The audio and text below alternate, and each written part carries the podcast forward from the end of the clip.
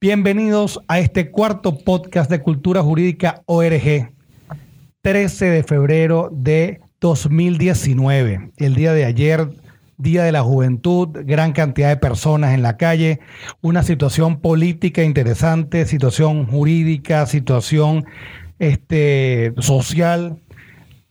Política. Bueno, política, jurídica, social, económica, de derecho internacional, de derecho internacional privado, público. Hay varias cosas sobre el tapete. Tenemos el estatuto de la transición hacia la democracia.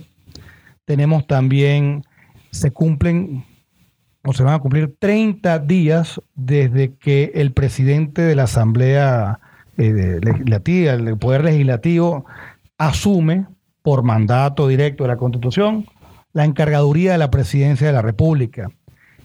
Y el día de ayer se dijo una fecha específica, 23 de febrero.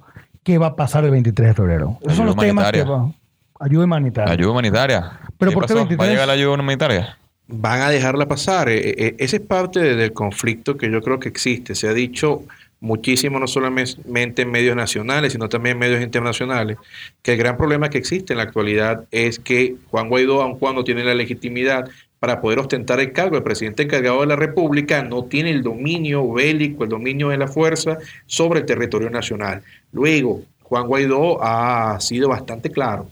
El 23 de febrero va a entrar la ayuda humanitaria. Pero ¿de qué forma va a pasar esto? ¿Podría Maduro impedirlo a través de vías violentas, como se ha señalado? ¿Qué opinan ustedes? Mira, pero ¿por qué el 23? ¿Tú sabes qué pasó el 24 de febrero de 1895? Ni idea, ¿qué pasó? Pues el día que se considera el inicio de la guerra de independencia, el proceso de independencia de Cuba. Ah, Porque vemos que lo que está pasando en Venezuela no solamente tiene efectos regionales. ¿Qué, van a celebrar entonces los cubanos? Tú sabías que están en referéndum, ¿no? constituyente. vamos a llamar eso una constituyente. Entonces, ¿será que tiene algo que ver con esa fecha? Puede ser. Yo quiero pensar que sí. Pero... yo creo que Guaidó, eh, cada cosa que ha hecho, y podemos darnos cuenta, todas las ha señalado en ciertos momentos ciertas fechas que tienen alguna clase de, de significado. Sin efecto ha pasado. Y yo creo que eh, nada más decir que el 23 de febrero es cuando va a entrar la ayuda humanitaria, pues claro, es un hecho porque lo está haciendo. No fue el 23 de enero cuando él se, juramentó como presidente encargado de la República. O sea, todo lo está haciendo de alguna manera. Vamos, no, estamos hablando de Guaidó porque Guaidó es el presidente encargado, pero no vamos a hablar de él como, como si él solo lo estuviera haciendo. Es todo el equipo. Eso es así como Satoshi Nakamoto. Exactamente. O sea, no es una sola persona que se le ocurre eso, porque también hay que tener claro y tú, César, siempre has comentado de que uno no puede eh, rendírsele a una persona específica, ¿no? Incluso a pesar de que tengas un liderazgo este, mesiánico, tú tienes que contar con un grupo de gente y con pensadores y con personas que puedan prever y poder adelantarse a los hechos y hacer algo.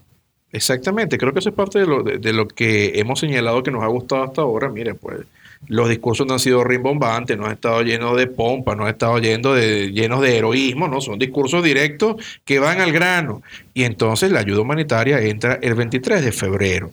Yo creo, y creo que ustedes van a estar de acuerdo conmigo, en que de ningún modo este, ningún cuerpo armado de ninguna naturaleza podría tocar a esta ayuda armada dado que en efecto estaría entonces incurriendo en un grave, un grave hecho delictivo, un grave hecho ilegítimo, vulnerando cualquier clase de cuerpo normativo alusivo a protocolos en relación a los derechos humanos. Tú no puedes tocar la ayuda humanitaria. Bueno, más allá de eso, y antes, porque entonces quiero que hablemos un poquito de eso, pero Rubén, hace un ratico estábamos comentando lo de los 30 días de Guaidó, porque yo creo que antes pasemos a esto, hay personas que piensan que, bueno, como el 233 menciona expresamente unos días que son 30, la gente piensa que está limitado en el tiempo. hay una confusión allí.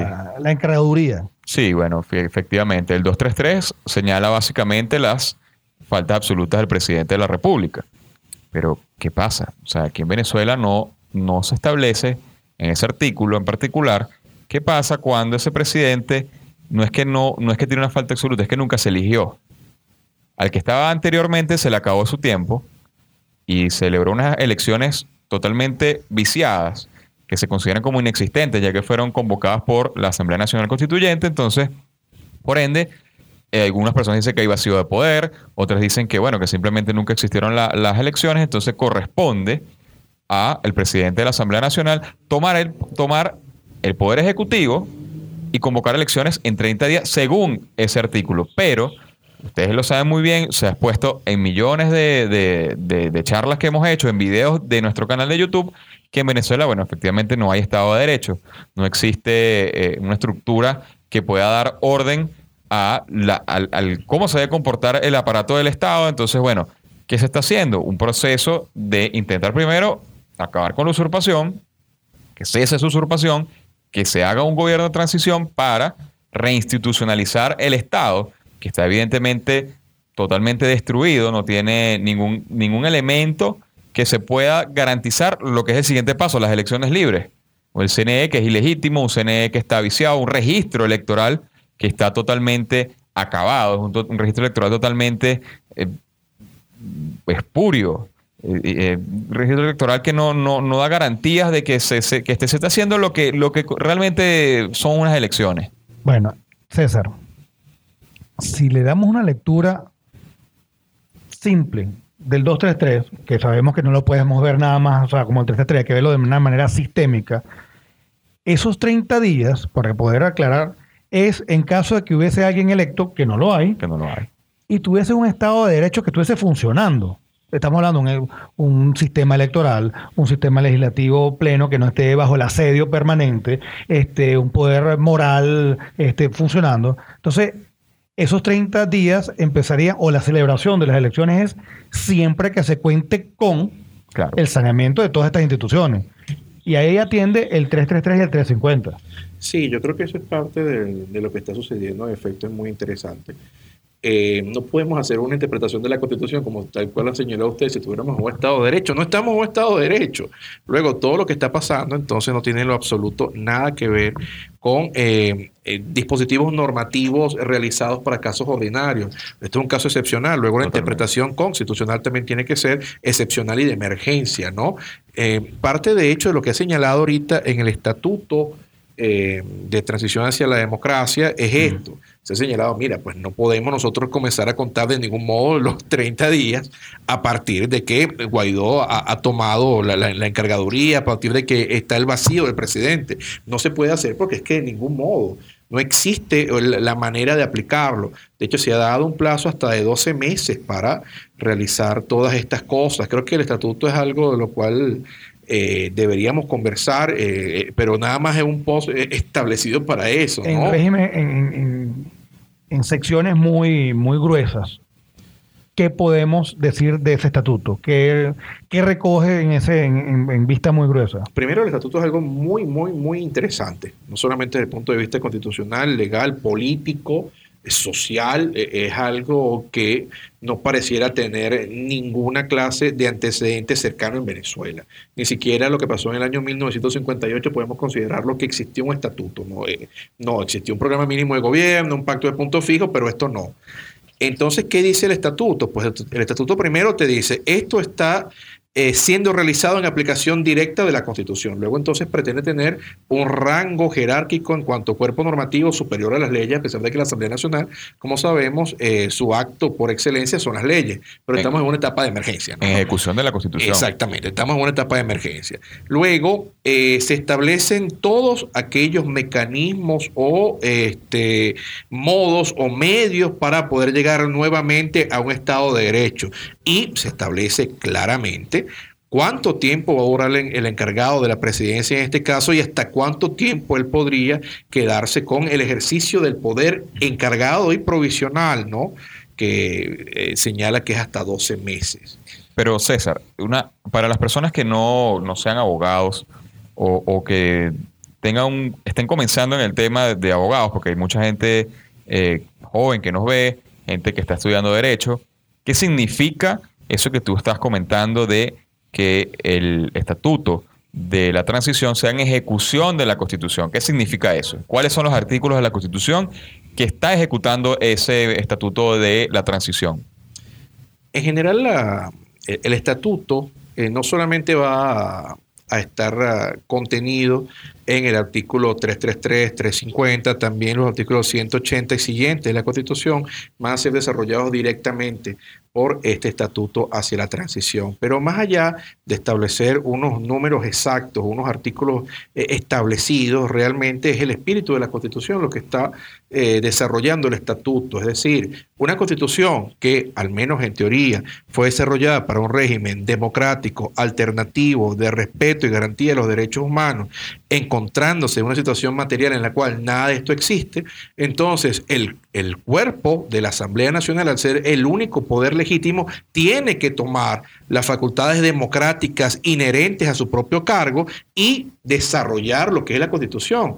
De hecho, eh, Roberto lo, lo, ha dicho un montón de veces, o sea, la Constitución no consiste solamente en, en, que uno ponga una serie de artículos, son disposiciones normativas que recogen ciertos parámetros de la Constitución, bueno, pero la Constitución es otra cosa. Recuerdas que en actividades anteriores hemos hablado de que incluso la Declaración de los Derechos del Hombre y del Ciudadano de 1789 forma parte de nuestro bloque de constitucionalidad, porque es un, o sea, tiene normas de protección de derechos humanos y uno de ellos es la resistencia a la opresión. Claro. O sea, la resistencia a la opresión es un derecho humano.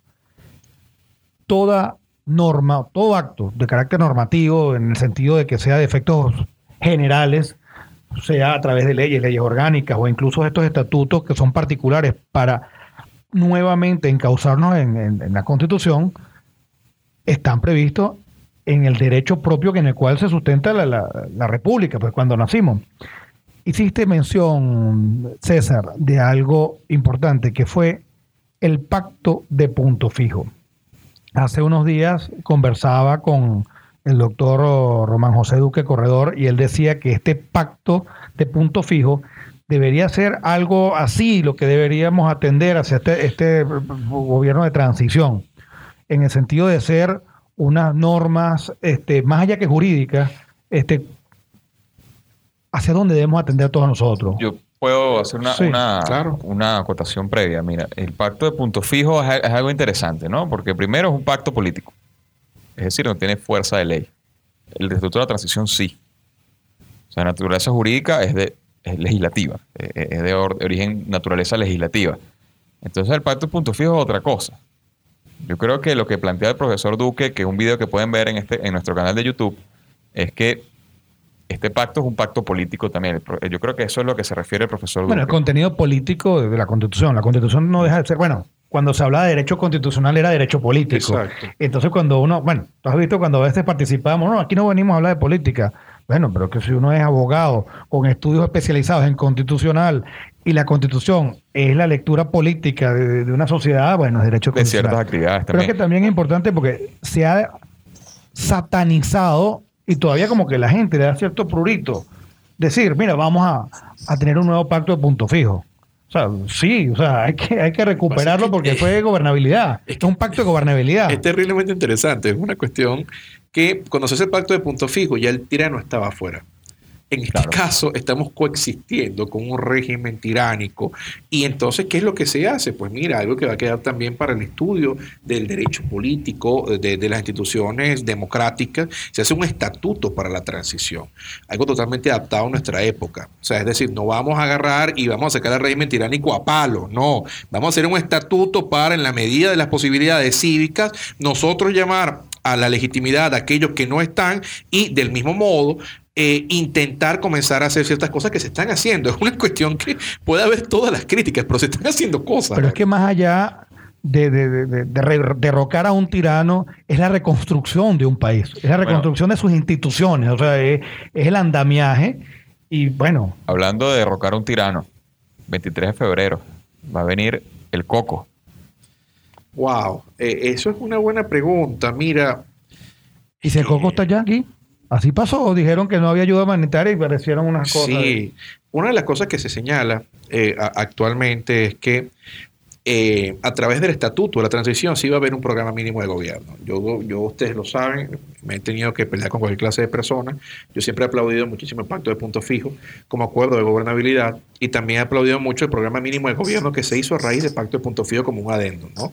Este, ya existe también eh, la la, creencia o eh, el apego a hacer un programa mínimo de gobierno junto con este pacto eh, de gobernabilidad que pase en un futuro. Pero es un hecho que tenemos una situación de que la ayuda humanitaria es necesaria. Ya se señaló cuándo va a entrar la ayuda humanitaria. ¿Qué es esto de todas estas situaciones que se han señalado?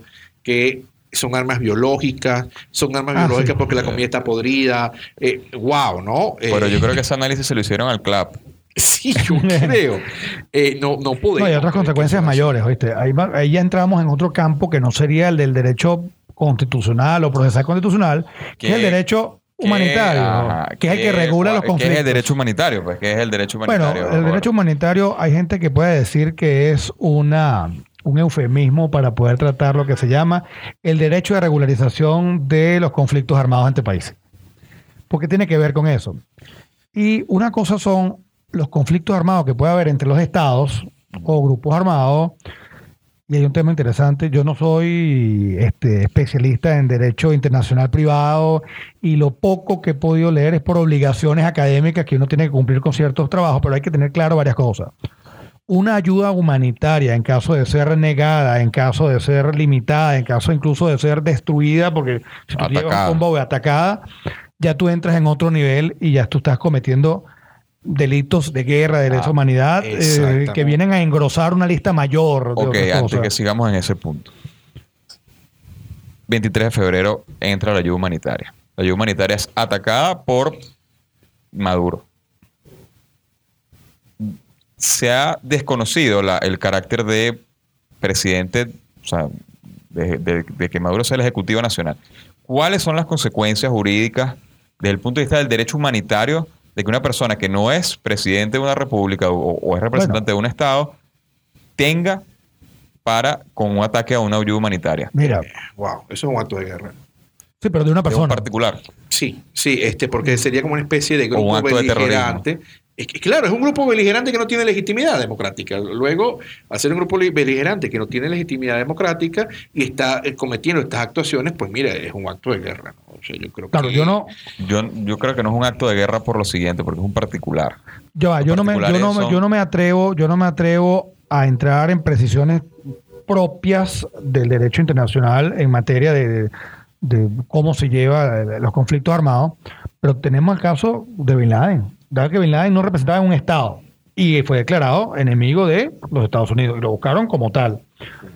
¿Qué pasa? Si en efecto hay una, una, una situación en la cual las personas que apoyen ese, ese ataque, o eventual o hipotético, porque bueno, fantasioso para poderlo tratar, bueno, sabemos en realidad, pudieran estar en cursos en esa situación que también lo prevé los derechos, la- la- las normas de tratado de conflicto armado. ¿Qué es cuál? Y eso es una cosa que me ha llamado mucho la atención y es hasta peligroso. Cuando una persona forma parte de un ejército regular, o sea, de una fuerza armada regular, tú eres susceptible de ser matado. sí. Eso no cuenta. O sea, tan es así que no es ni siquiera delito. No es homicidio, claro. No es homicidio. O sea, el ejército de un estado A contra el ejército de un estado B entran en conflicto y mueren 10 de aquí y 5 de aquí. Eso ni siquiera es un, un- homicidio, ¿no? Porque el homicidio entra en otras características que es derecho penal. Esto ya es otro, otro tipo de normas que lo rigen. ¿Cómo quedan aquellas eufemísticas formas de cívico-militar? O sea, una persona que es civil lo ponen a servir algo que es militar y tú ves un pocotón de gente que a veces, no sé, a mí me da cosa ver los ojos porque no, no les ves mirada. Este, vestidos de verde, vestidos con unos colores así, que los llaman que sí, ¿cómo se De- llama? Reserva, milicianos. y aparte es reserva. un verde desteñido. Sí, sí, pero es que más allá de, de- de- que estén desteñidos, ¿cuál es la suerte dentro del punto de vista del derecho aplicable aquí? Todo aquel que O sea, tú lo lanzas primero, que, que mira la responsabilidad, ¿no? De llamar a una gente, ponerles un, futu- un fusil y decir, bueno, vaya a defender a lo que sea, a un ideal, a una revolución. Y entonces cuando tú le digas, mire, no, no, lo mataron, ah, no, pero es que como es una guerra, eso no se paga, pues. Porque es así, técnicamente es así. Entonces, es una gran Bueno, irresponsabilidad. pero eso también yo creo que aplicaría a lo que le aplica a las FARC. Las FARC no son netamente un- una representación de un Estado, son un grupo beligerante. cuerpo beligerante. Son un cuerpo beligerante. Sin embargo, son civiles los que están, los que lo comportan Bueno, cierta no, manera. no forman parte de un ejército regular. Pero, ya, pero mucho, se- mucho hemos hablado de lo que pasaría del lado adentro de Venezuela. Pero, ¿qué pasa del lado de afuera de Venezuela? Es decir, ¿qué pasaría cuando dentro, digamos, el ejemplo que, que creo que está más palpable y la atención eh, pública se ha ido hacia allá, que la entrada entre por, eh, por el estado Táchira, por, por Cúcuta, por la palabra Colombia, de Cúcuta hacia Táchira, ¿no? ¿Qué pasaría? O sea, ¿qué es lo que se busca? ¿Se busca un quiebre institucional de las Fuerzas Armadas? ¿Qué creen ustedes? Ya, va, ya se está busca quebrado. institucionalmente, ya está. Es, es- es- Yo, yo tengo varias ideas. Yo, yo creo primero en relación un caballo de que Troya. hablando. Mira, ustedes recuerdan el caso Libia, los dos. eh, algo así. Este, cuando eh, Gaddafi quedó como un gobernante ilegítimo, existió de todas maneras una guerra y se consideraba que sus actuaciones eran actuaciones de guerra en contra de los rebeldes. Es un hecho que, gracias a que los Estados Unidos intervinieron a favor de los rebeldes, se pudo derrocar a Tirano en ese caso, pero en efecto fue una guerra. O sea, creo, que, creo que los actos que, que cometió Gaddafi grupos irregulares, era pero no guerra dejan de y era considerado un crimen de lesa, un, un crimen de lesa humanidad, ¿no? o de guerra. ¿no? Ahorita, ¿qué va a pasar?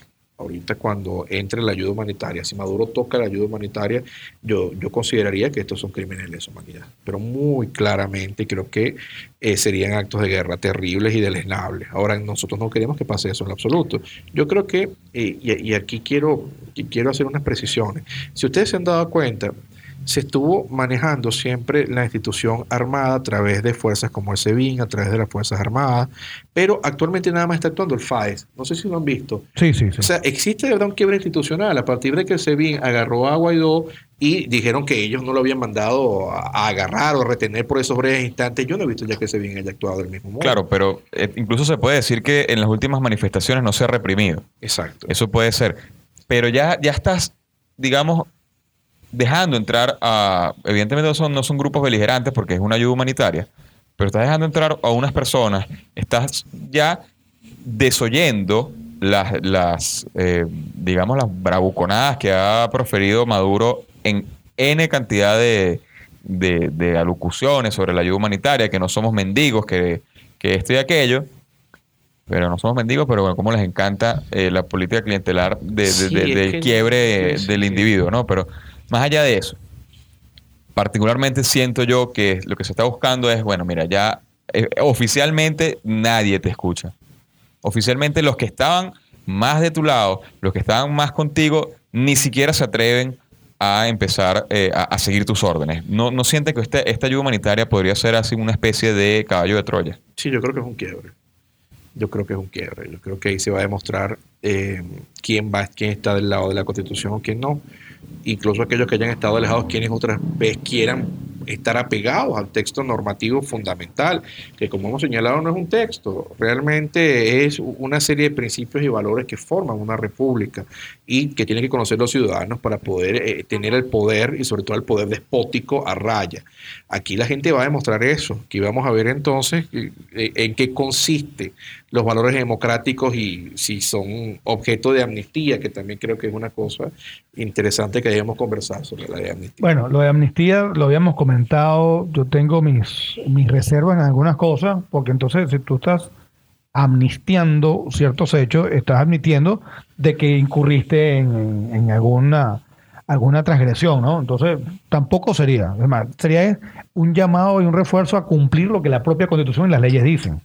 O sea, no es amnistiar. O sea, tú no puedes amnistiar a alguien porque tú no puedes amnistiar a un militar venezolano porque se pase a defender la Constitución. Sí, claro. Es más, los hechos que haga más bien lo está haciendo en ejecución directa Claro, de la pero hay, algo interesante allí con la ley de amnistía, que son los efectos políticos de las leyes. Sabemos que la ley de amnistía es abiertamente inconstitucional. Sabemos que eso tiene una serie de, de- de vicios graves. No, pero es, es la primera discusión.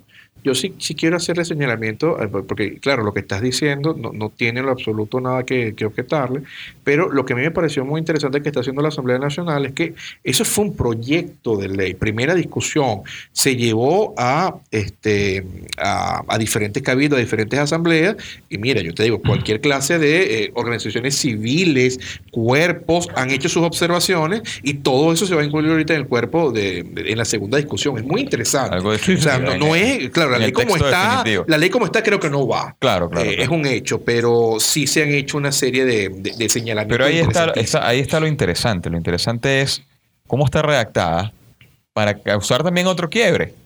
Y también ver estos los agentes internacionales cómo se plantean. Acoja la amnistía, para que usted se vaya y deje a la gente vivir. Eso es básicamente lo que han dicho todos estos días los agentes políticos foráneos. Claro, ¿no? porque hay algunos que si sus hechos, en efecto, corresponden a este, delitos, faltas, sanciones, etcétera. Pero es que también el efecto político que tú estás buscando es todas aquellas personas que teniendo, digamos, una capacidad de comando, de fuerza, de energía, un agente de, de poder, en la- que los cuales que desarrolle y aguante este, o sea, El tirano, eh, que aguante sostenga al tirano, claro. este, lo vas a amnistiar. No, esa es su obligación. Y esa es su obligación no porque lo dice el 333 o el 350, es porque desde 1810, es más, desde nuestros primeros este, escrituras, así fue, para ser irremediablemente libres. O sea, no puedes darle otra lectura distinta. E incluso antes, porque lo, lo- vuelvo a mencionar 1789, incluso en ese momento el derecho humano a la resistencia a la opresión nos, nos, nos abraza. pues. Entonces vemos que tú no puedes amnistiar a alguien que se resistió a la, a- a la- a la opresión. No, lo que pasa es que también está la cuestión, y esto va a sonar muy mal, esto va a sonar terriblemente mal, pero... Este es un podcast decirlo. políticamente incorrecto. Sí, eh, y, y hay que decirlo, ¿no? Es que muchas veces lo que se está pretendiendo con la amnistía es aquellos malos que ya hayan hecho cosas terribles, una vez que estén del lado de la Constitución, decirle, bueno, ya que obraste a favor de la Constitución, esta cosa que hayas hecho mala, que probablemente no sea tan bárbara, no sea tan, tan, tan, tan eh, dantesca, este, puede de algún modo ser estudiada y ser analizada con un contexto diferente. Yo creo que eso es parte de lo que se ¿Y busca. cómo quedan aquellos Claro, que son, son- imprescriptibles y que son... Son Claro, efectos políticos, son efectos políticos. Que, mira, ve, yo creo que aquí, y más de uno, como dice un buen amigo, va a tener que tragarse un sapo. Porque eh, en todo momento político, coyuntural de cualquier nación en la tierra, nunca todos los malos han purgado todas sus penas. Y nunca los buenos o los que han actuado con alguna clase de bondad, porque nunca ha sido una bondad absoluta, han tenido toda la recompensa que deberían tener. Lamentablemente, así es la humanidad y así son las sociedades humanas. Y hay que estar consciente de eso. Tampoco uno puede estar por allí vendiéndole falsa esperanza Rubén, a tú las que- personas. Tú que llevas el control de- del podcast. La dictadura del tiempo. Estamos ya cerrados. Dejamos para nueva oportunidad hablar de... Unas reflexiones finales. Mira, las reflexiones finales este, son las de mantenerse siempre ah, hacia el lado de la constitución, que no es otra que la de controlar y sostener al, al- al tirano, a la tiranía en general, porque ¿qué pasa? Esto no es una cuestión de nombres, o sea, es la tiranía. Yo creo que sí vamos en buen camino, como, como se ha hablado. Este, la constitución, ninguna constitución del mundo te va a poder dar este, los pasos exactos. La constitución son principios generales y toda su interpretación va a ser siempre en procura de la libertad de los civiles, de la población, de, la ciudadanía, frente a los entes, de los agentes de poder, principalmente el ejecutivo, que es el que deviene naturalmente en, en tiranía. Este, estamos en momentos en los cuales a todas las personas con quien converso eh, hay que ir tomando nota porque cada uno lo va viendo de su propia manera, desde su propio punto de vista. El de nosotros es eminentemente jurídico, a lo mejor el de César tiene por supuesto su, su parte ya de la parte de historia.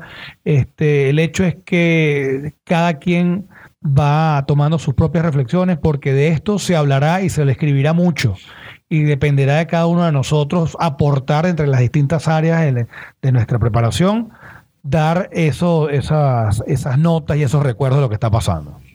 Yo creo que Sí, yo creo que el día de mañana va a ser totalmente imposible explicarle a las personas que en un país en el cual había un gobernador que se creía Drácula, eh, bueno. había un meteorito que cayó.